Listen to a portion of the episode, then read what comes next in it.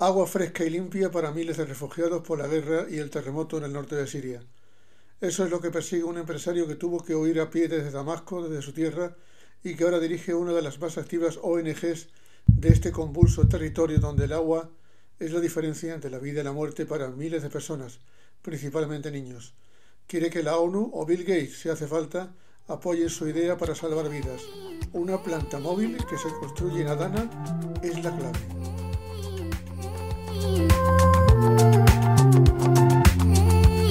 محطة رحمة لتنقية المياه وتبريدها المياه التي سننتجها داخل محطتنا سيتم توزيعها على أهلنا داخل مخيم الرحمة.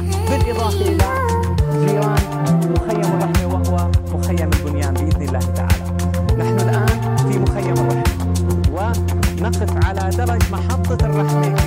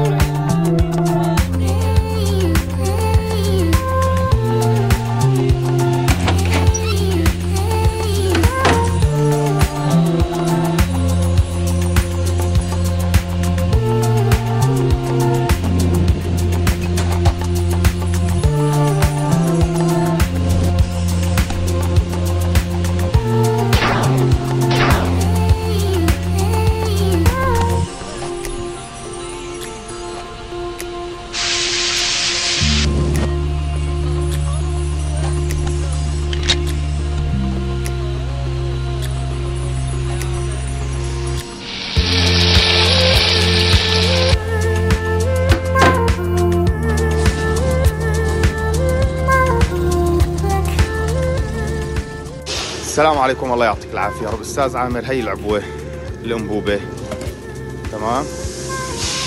وهي ما بدي أنا أبعث له المواصفات وهي هيك وقت عم نعبيه هون. شايف؟ خمسة لتر. وهذا المعمل تبع التعباي. اللي عم يشتغلوا عليه الشباب.